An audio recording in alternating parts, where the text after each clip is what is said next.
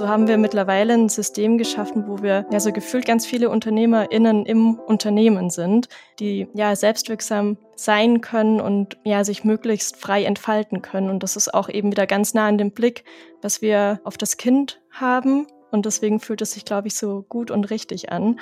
Ist aber auch für Stefan und mich ein Loslassungsprozess, nicht mehr jede Frage selbst zu beantworten, sondern es gibt jetzt eben Menschen, die dann eben auch die Macht haben, ohne uns zu entscheiden. So geht Startup mit Nadine Jans. Ein 180 Gramm schwerer XXL-Spielstein. Das ist das Erfolgsprodukt von unseren heutigen Gästen. Mit sogenannten Stapelsteinen haben sie einen regelrechten Hype ausgelöst. Wie sie das geschafft haben, warum sie bei ihrer Marketingstrategie komplett auf Kindergesichter verzichten und warum sie eine Organisationsform bei sich eingeführt haben, bei der sie sich selbst als Chefs abschaffen, das verraten Hanna König und Stefan Schenk heute in der aktuellen Folge von So geht Startup. Ich bin Nadine Jans, Podcast-Host bei Gründerszene und freue mich, dass ihr wieder dabei seid. Hanna, schön, dass ihr zwei mir zugeschaltet seid. Hi Nadine, schön da zu sein. Hi Nadine. Ja, sag mal, ihr zwei wart ja vor zweieinhalb Jahren schon mal bei uns im Podcast, bei meinem Kollegen Georg Reth. Damals wart ihr auch schon erfolgreich, allerdings nicht so wie mittlerweile, denn im letzten Jahr habt ihr ja einen Umsatz von 15 Millionen Euro gemacht und damit seid ihr um 350 Prozent gewachsen. Wie habt ihr das hinbekommen? Ja, äh, ich bin total überrascht, was in dieser Zeit alles passiert ist. Äh, Wahnsinn, diese Zahl so von dir zu hören, ist immer noch mal anders, als wenn man sie selber sieht. Wie wir das geschafft haben, ich glaube nach wie vor einfach Schritt für Schritt weiterzugehen und vor allem auch auf unsere Kundinnen zu hören, auf das Feedback von der Community, sie mit einzubeziehen, ähm, es anzunehmen und damit weiterzugehen. Ich habe nichts zu ergänzen. Hanna hat das wunderbar äh, dargelegt. Und äh, das zeigt auch, dass wir schon eine Weile nicht mehr miteinander gesprochen haben, auch wenn es mir wie gestern vorkommt umso schön, dass wir uns heute widersprechen dürfen. Ihr habt ja auch in den letzten zwei Jahren ähm, oder auch schon vorher eine besondere Marketingstrategie an den Tag gelegt. Und zwar verkauft ihr ja ein Kinderspielzeug, aber ihr werbt komplett ohne Kindergesicht. Warum? Es war schon 2019, als wir wirklich dann auf Instagram gestartet haben, unseren Account aufzubauen, ähm, haben uns eigentlich direkt dagegen entschieden, äh, Kinder zu zeigen, weil wir ja den Blick auf Kindern auf Augenhöhe und mit Respekt haben wollen. Und dann dachten wir, hey, ähm, das soll sich auch in unserem Marketing, äh, in unserer Werbung und Kommunikation durchziehen. Also wir wollen damit aktiv die Privatsphäre von Kindern schützen. Und ich warte noch auf den Moment oder so ein bisschen diese ähm, Wunsch. Äh, äh, Vision, dass irgendwann diese Frage gar nicht mehr gestellt werden muss, sondern eher, warum werden überhaupt Kindergesichter gezeigt? Ihr geht dabei ja auch viel oder arbeitet ja auch viel mit InfluencerInnen zusammen. Äh, die neigen ja, oder da gibt's ja auch durchaus einige, die genau durch Kindercontent ihr Geld äh, mit verdienen. Wie sind da so die Reaktionen oder wie sucht ihr dann gezielt Leute aus? Gab's dann auch Kooperationen, die dann doch nicht zustande kamen? Also ich glaube, auch da findet gerade ein Wandel statt und wir sind total dankbar, dass wir diesen auch mit glaube ich, angestoßen haben und auch einfach jetzt ein Best Practice sein können für eine Marke für Kinder, die aber keine Kindergesichter zeigt. Und ja, auch bei den Kooperationen haben wir darauf geachtet, PartnerInnen auszuwählen, die da unsere Werte mit vertreten. Das war auch ein Weg und da gibt es kein Schwarz und Weiß. Aber wir haben uns da intern Leitfäden erarbeitet, die wir dann auch nach außen geteilt haben. Und es ist total schön, dass wir damit dann irgendwie ganz automatisch auch die richtigen Menschen anziehen. Also es hilft uns auch bei der Auswahl, weil wir dann einfach ähm, dann Haken setzen können und dann wissen, da stimmt schon ganz viel im Wertesystem. Und mit wie vielen InfluencerInnen arbeitet ihr da so zusammen? Hm, ist die Frage, wie die Definition eines Influencer es ist. Also äh, es ist ja schon teilweise die private Mama, die die Produkte irgendwie der besten Freundin empfiehlt. Ähm, also wir starten da sehr gerne, sehr klein, aber einfach mit einer starken Community bis dann wirklich zu den ganz großen, reichweitenstarken, bekannten Gesichtern.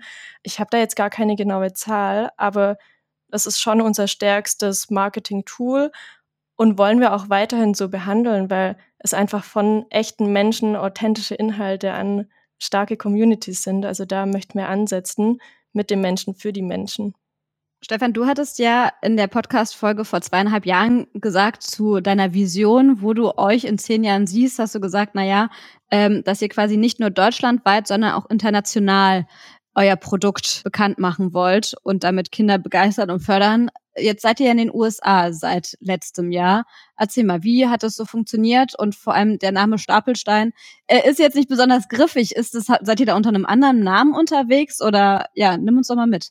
Ja, also tatsächlich sind wir genau unter demselben Namen ähm, und der Marke Stapelstein äh, dort unterwegs. Es hilft mit Sicherheit, dass wir da eine Alliteration mit im Namen haben, äh, nämlich die Wiederholung von dem STST Stapelstein. Und so ist es gar nicht so wichtig, ob man das jetzt in Anführungszeichen korrekt, äh, wie wir es in Deutschland hier aussprechen, da betont, sondern äh, kann es auch Staplestein oder äh, Staplestein ähm, oder in Spanien Estapelstein oder sowas äh, sein und man würde es nach wie vor wiedererkennen. Und ich finde es auch so wunderschön, wie unterschiedlich der Name dort ausgesprochen wird, weil es wie äh, so sinnbildlich dafür steht, wie vielfältig und bunt die Community, aber auch die äh, Nutzungsvielfalt und der Interpretationsspielraum von Stapelstein ist. Und so finde ich, dass es eigentlich sehr gut zu uns passt. Äh, der Name wurde damals auch ganz bewusst äh, ja, ich sag mal, sehr originell gewählt und vielleicht nicht ganz in Linie mit anderen Marken, die äh, ein Stück weit leichter über äh, die Zunge gehen äh, und, und, und kürzer sind äh, weil ich nach einem Namen gesucht habe, der zum äh, zu Beginn erstmal ein Bild erzeugt. Und in den USA, wie war da jetzt so euer Markteintritt? Vielleicht kannst du uns selber mitnehmen und erzählen. Wieder, ich glaube, ihr habt jetzt drei Container insgesamt schon rübergebracht. Erzähl doch mal. Ja, also ich glaube, mittlerweile sind es eher fünf. Die nächsten sind auf dem Weg. Äh, wir haben unsere Ziele erreicht, sind äh, begeistert von der Begeisterung der Menschen in Amerika. Äh, sie sind ja an sich auch sehr begeisterungsfähig und ich glaube, unser Produkt passt da sehr gut mit, mit rein, mit einem spielerisch leichten Thema, das ein Stück weit vielleicht auch den Ernst des Alltags auflösen kann und spielerische Leichtigkeit mit ins Leben und in den Alltag bringt. Und so haben wir von Anfang an ganz viel positives Feedback bezüglich unseres Produkts, unserer Marke und unserer Vision, eine kindgerechte Zukunft zu gestalten. In Englisch Building a Child-Friendly Future dort erfahren. Ja, und entsprechend dieser Begeisterung haben sich auch die Umsätze entwickelt und äh, so können wir im ersten halben Jahr, wie wir ja erst äh, Mitte des Jahres so wirklich losgelegt haben, schon die erste Million US-Dollar verzeichnen und freuen uns auf das weitere Wachstum in diesem Jahr. Und habt ihr da vor Ort eine andere Strategie als in Deutschland? Weil zum Beispiel die Tonys, also diese Boxen, wo man so kleine Figuren draufsetzt, die arbeiten ja vor Ort in den USA vor allem mit Märkten wie zum Beispiel Walmart, äh, arbeiten sie zusammen etc. Also die haben da quasi eine ganz andere Strategie als in Deutschland. Ist das bei euch ähnlich? Nein, es ist nicht ähnlich wir wählen da bewusst eigentlich äh, äh eine andere Strategie und gehen nicht mit den Großen. Und ich glaube, diese Entscheidung gründet auch auf unserer Gesellschaftsform, die sehr sinn- und zweckorientiert aufgesetzt ist und wir nicht rein nach dem Profit oder dem, dem äh, größeren Umsatz streben, der mit solchen großen Playern mit Sicherheit einfacher zu erreichen ist. Bei uns aber vor allem der Sinn und Zweck und die Werteverwandtschaft mit den Menschen, mit denen wir zusammenarbeiten, im Vordergrund steht. Und so haben wir uns bisher bewusst gegen äh, die größeren Player wie Amazon, Walmart oder Target entschieden und möchten mit kleineren, sehr werteverwandten Boutiquen äh, und Plattformen zusammenarbeiten, die uns da am Anfang äh, unterstützen. Auf eure Gesellschaftsform kommen wir ja später noch zu sprechen, aber mit den kleinen Boutiquen, das stelle ich mir auch sehr zeitintensiv vor, mir die, also die erstmal alle rauszusuchen. Also wie geht ihr da vor? Also wir dürften jetzt zum Start letztes Jahr schon auf eine kleine, kleine Sammlung zugreifen. Also wir waren die Jahre davor schon auf internationalen Messen vertreten, haben da schon viele Kontakte äh, sammeln dürfen, auf die wir dann wieder zukommen konnten. Also das war jetzt zum Start eigentlich ähm, ganz schön und die beobachten sich ja auch alle gegenseitig und so bekommt man so nach und nach ein Gefühl, wer dann noch ähm, spannend und passend für einen sein könnte. Und dennoch, ja, ist es zeitintensiv, aber ich glaube, jede gute Beziehung ist zeitintensiv und was dann dabei wieder zurückkommt, ist dann aber so wertvoll, dass es sich auf jeden Fall lohnt und, ähm, und wir haben auch vor Ort jetzt ganz tolle Menschen gefunden, die wiederum ihr Netzwerk mit einfließen lassen, die uns Tipps geben, die Kontakte aufbauen. Also das ist wirklich ein ja, Mensch zu Mensch zu Mensch Business, was äh, wir da aufbauen. Das heißt, mit wie vielen Einzelhändlern arbeitet ihr dann vor Ort quasi zusammen? Aktuell sind es circa 50 und ähm, wir wollen das, also die Zahl im Laufe der äh, nächsten Jahre ja mindestens äh, vervier- bis verfünffachten kommen wir wieder zurück zu Toni. Sie machen ja mittlerweile den deutlich größeren Umsatz mit ihren Boxen in den USA als in Deutschland, obwohl es ja ein ursprünglich deutsches Produkt ist. Ist das auch euer Ziel? Also wo wollt ihr dahin? Ich ähm, beziehe mich da wieder auf unsere Purpose-Hierarchie, ähm, also nicht dem, dem Umsatz, der uns antreibt, sondern dem Sinn und Zweck und der Wirkung, die wir mit unseren Produkten und unserer Marke in die Welt bringen. Äh, und so ist unser Ziel für die nächsten Jahre bezüglich der USA weniger, dass wir dort beispielsweise uns das Ziel setzen, ähm, mehr Umsatz als in Europa zu machen oder eine gewisse Umsatzzahl zu überschreiten, sondern vielmehr die richtigen Partnerschaften zu schließen, um sowohl im privaten als auch im öffentlichen Bereich mit Kitas, Schulen und anderen Institutionen, wo alle Kinder auch äh, von unseren Produkten profitieren können, dort Fuß zu fassen und auf dieser Basis dann gesund wachsen zu können. Ja, vielleicht einfach ergänzend äh, auch noch zu einer Frage zuvor. Also ich glaube schon, ähm, also wir haben ja alles selbst in den USA gestartet mit dem Kapital von Deutschland, Europa, von der Muttergesellschaft, mit der, der Kraft unseres jetzigen Teams, was dann einfach zusätzlich nochmal einen Kontinent irgendwie erschlossen hat. Und ich glaube, so ein Stück weit, also ich für mich persönlich gesprochen habe, schon auch unterschätzt, wie viele Menschen in den USA leben. Und ich kann mir unglaublich gut äh, vorstellen, jetzt eben auch dem ersten halben Jahr an Erfahrungen und dem unglaublichen positiven Feedback, dass da irgendwann mehr stattfinden wird, einfach weil es mehr Menschen und mehr Kinder gibt, äh, als jetzt in Deutschland. Also da möchten wir uns gar nicht verwehren. Das habe ich jetzt auch gerade bei dir so ein bisschen, Stefan, gehört. Also da, wo wir wirken dürfen, da wirken wir. Da, wo Kinder und Familien, Eltern, pädagogische Fachkräfte Stapelstein annehmen und irgendwie sinnvoll einsetzen, da sind wir vor Ort. Also wir sind ja auch in die USA gegangen, weil wir hatten auf Instagram schon über 10% FollowerInnen aus den USA, obwohl wir noch gar nicht vor Ort waren. Also wir wurden ja quasi hingezogen. Und ich glaube, so wollen wir es auch nach wie vor machen. Da, wo wir gezogen werden, da sind wir da. Das heißt, welche Länder werden da jetzt noch so in Angriff genommen? Also wir, wir haben äh, im letzten Jahr äh, auch in Australien den ersten Grundstein, den ersten Grundstapelstein gelegt und gleichzeitig haben wir in äh, Südkorea die ersten Schritte gewagt. Äh, so be bewegen wir uns wie so in beide Richtungen, sowohl äh, in den Westen als auch ähm, in den Osten. Und innerhalb Europas entwickeln sich die tatsächlich auch die östlichen Länder sehr gut. Also da haben wir in Tschechien äh, große Fortschritte gemacht, Tschechien und Polen, was wir so gar nicht erwartet haben, aber da ist es ähnlich, wie Hannah gerade beschrieben hat, dass uns ja die Menschen rufen und wir da weniger äh, aggressiv in die Märkte äh, oder proaktiv in die Märkte reingehen, sondern dem Ruf folgen. Es ist ja nicht nur nach außen hin viel passiert, sondern auch innerhalb bei euch, in der, von der Struktur her, von der Organisation her. Und zwar seid ihr mittlerweile ganz anders aufgestellt. Wie kam es denn dazu und wer hat es vorangetrieben? Ja, ich glaube, so ein bisschen war ich die treibende Kraft, auch wenn ich eher so realisiert habe, als ich, also die, die Struktur, die holokratische Organisationsstruktur kann man es vielleicht nennen, auf die gestolpert bin, habe ich so gemerkt, ah, wir machen schon ganz viel in diese Richtung und ganz viel, was da drin steckt, passt zu dem, wie wir gerne ja, leben und arbeiten möchten. Und dann haben wir uns damit intensiver äh, auseinandergesetzt und das dann vor eineinhalb Jahren gestartet zu integrieren. Und das ist eine echt äh, wilde Lernreise, weil da muss man auch sehr viel verlernen. Also wir sind jetzt mittlerweile in Kreisen organisiert, das ist so eine Zellstruktur und die hat wiederum verschiedene Rollen.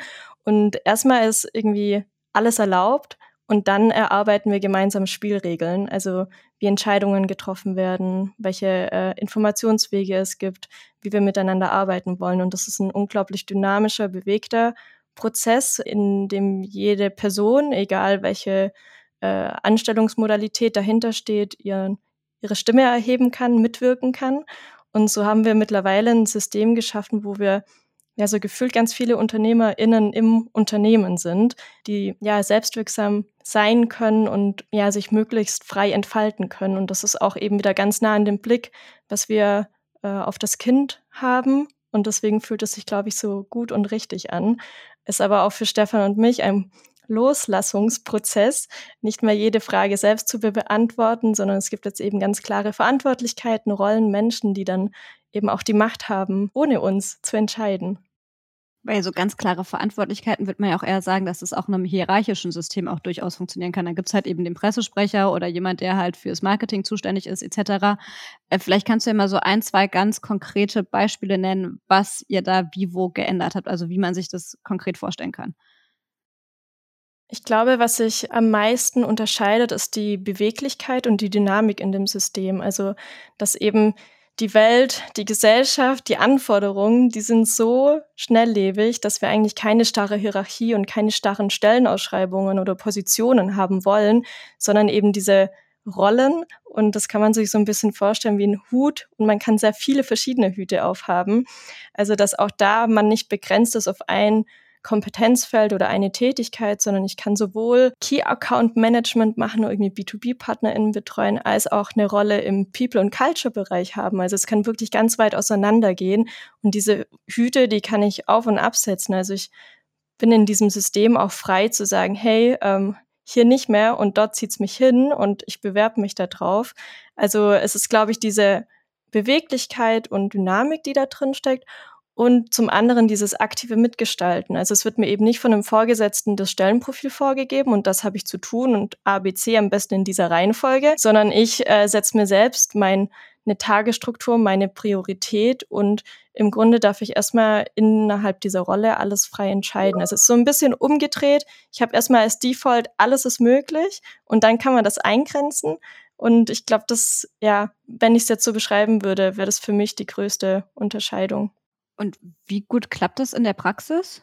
Also wie ich gesagt habe, es ist ein Lernprozess. Man darf echt viel verlernen. Es hat auch einfach so ein bisschen so ein Sprachvokabular, an das man sich so ein bisschen rantasten muss. Äh, für uns ist es ein Riesenschritt, ein riesen positiver Schritt geworden. Ähm, also wir wissen jetzt viel genauer, wer für was verantwortlich ist. Und also ich würde sagen, es klappt richtig gut. Und wir würden auf jeden Fall jetzt auch dran festhalten und da weitergehen. Und es zieht auch spannenderweise wieder eben genau die passenden Menschen an, die da Lust drauf haben, eben auch unternehmerisch zu denken und zu handeln.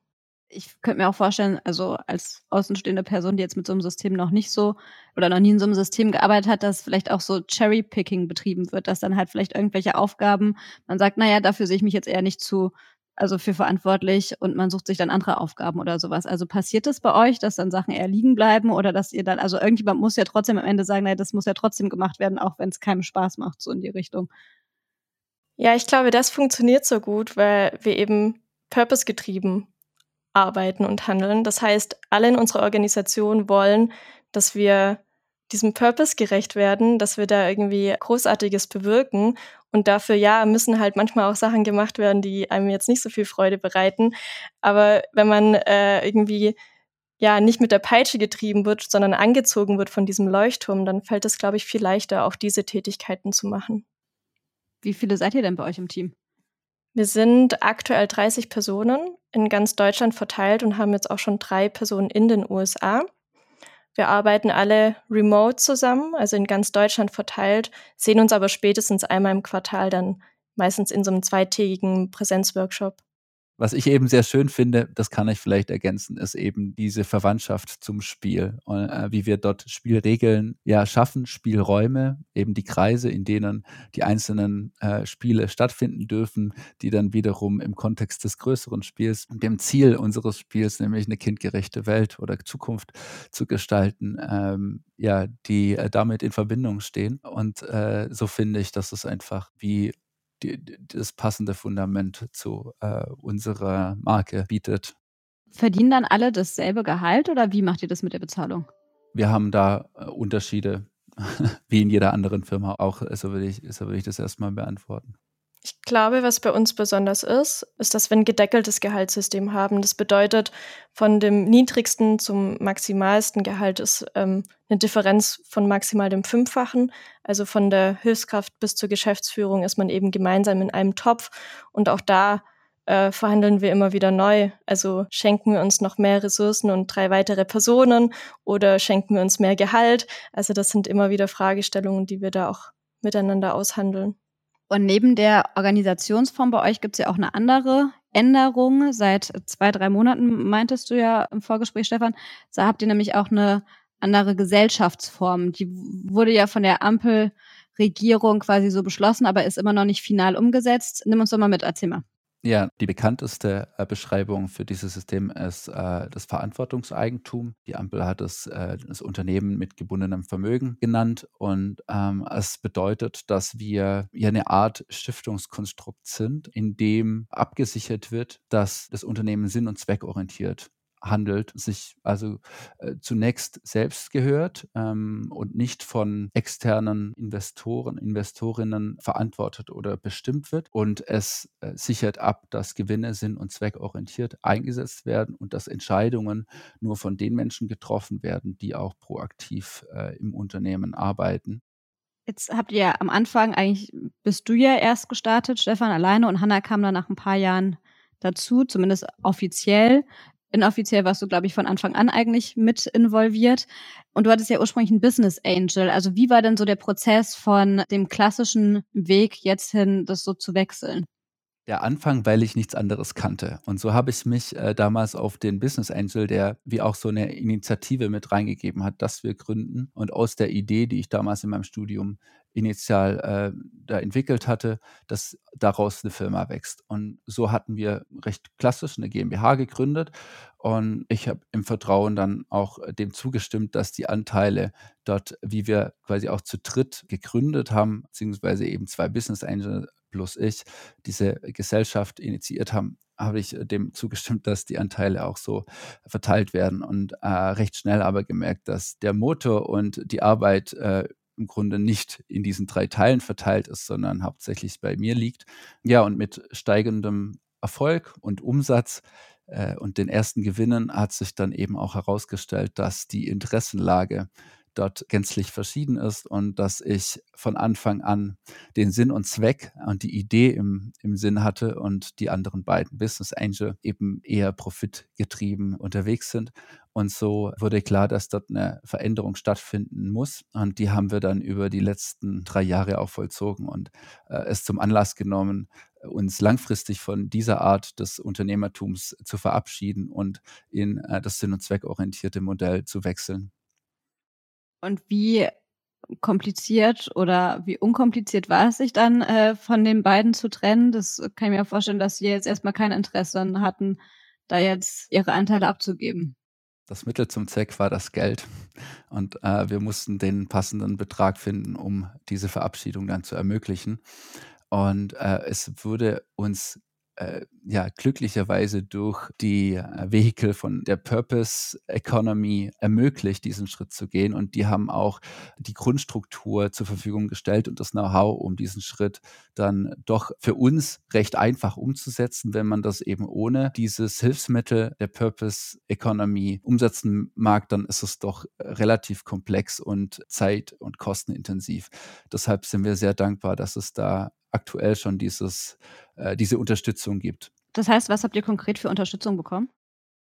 Also wir haben sowohl Beratungsleistungen bekommen, also es gibt einfach schon äh, ganz tolle Beispiele von Unternehmen, die schon im Verantwortungseigentum sind, auch mit der Purpose Economy. Also die haben den Weg ja schon gegangen, da konnten wir uns ein bisschen anlehnen, als auch finanzielle Mittel. Also wie Stefan sagt, war eben die Höhe der Summe am Ende das, äh, die Entscheidung äh, oder was den Hebel dann umgedreht hat. Und das konnten wir nicht aus eigenen Mitteln komplett finanzieren und da wurden wir auch finanziell unterstützt.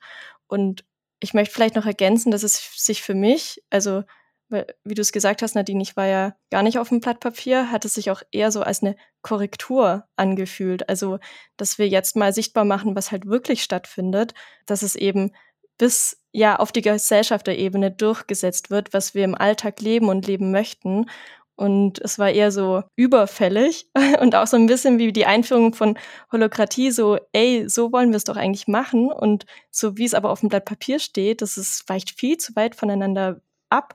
Und deswegen so eher so ein Manifest, dass es jetzt auch auf dem Blatt Papier so steht, wie wir es leben möchten. Damals war ja der große Aufmacher, als ihr bei meinem Kollegen Georg Reth wart, wie man schafft, als Liebespaar gemeinsam zu gründen und trotzdem ein Paar zu bleiben. Jetzt seid ihr mir aus zwei verschiedenen Räumen zugeschaltet. Ihr sitzt nicht nebeneinander. Ist das ein schlechtes Zeichen oder äh, ja, klärt mich auf? Ist es nicht. Ja. Nee, überhaupt nicht. Das hat rein technische Gründe. Und ähm, ja, wie, wie die zweieinhalb Jahre ja auch beweisen, sind wir äh, nach wie vor ein Paar und gehen den Weg gemeinsam. Und aus, ich denke, was sich über diese letzten zweieinhalb Jahre eben so, so herauskristallisiert hat, ist, dass wir dort auch äh, Grenzen ziehen. Das gelingt uns manchmal mehr, manchmal weniger. Ähm, aber bisher sind wir sehr glücklich mit der Situation und lernen uns äh, wir jeden Tag ein bisschen besser kennen und, und äh, gehen gemeinsam auch diese Lernreise, die äh, da würde ich mal sagen, auf jeden Fall notwendig ist, dass man dieses Pensum, das man gemeinsam in der Arbeitswelt hat und gleichzeitig auch die Ruhephase und die, die Liebeszeit, die man gemeinsam teilen möchte, ja, dort gestaltet und, und positiv gestaltet.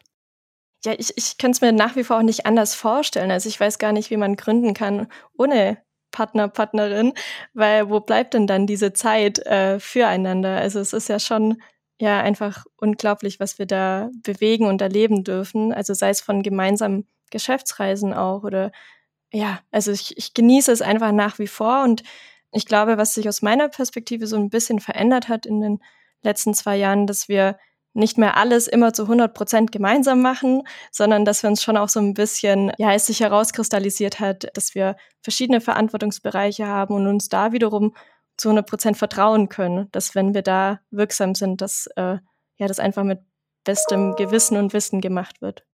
Und das heißt, wenn ihr jetzt nochmal so zwei oder drei Jahre weiterschaut, was sind da so eure Ziele, sowohl mit äh, den Stapelsteinen als auch für euch persönlich?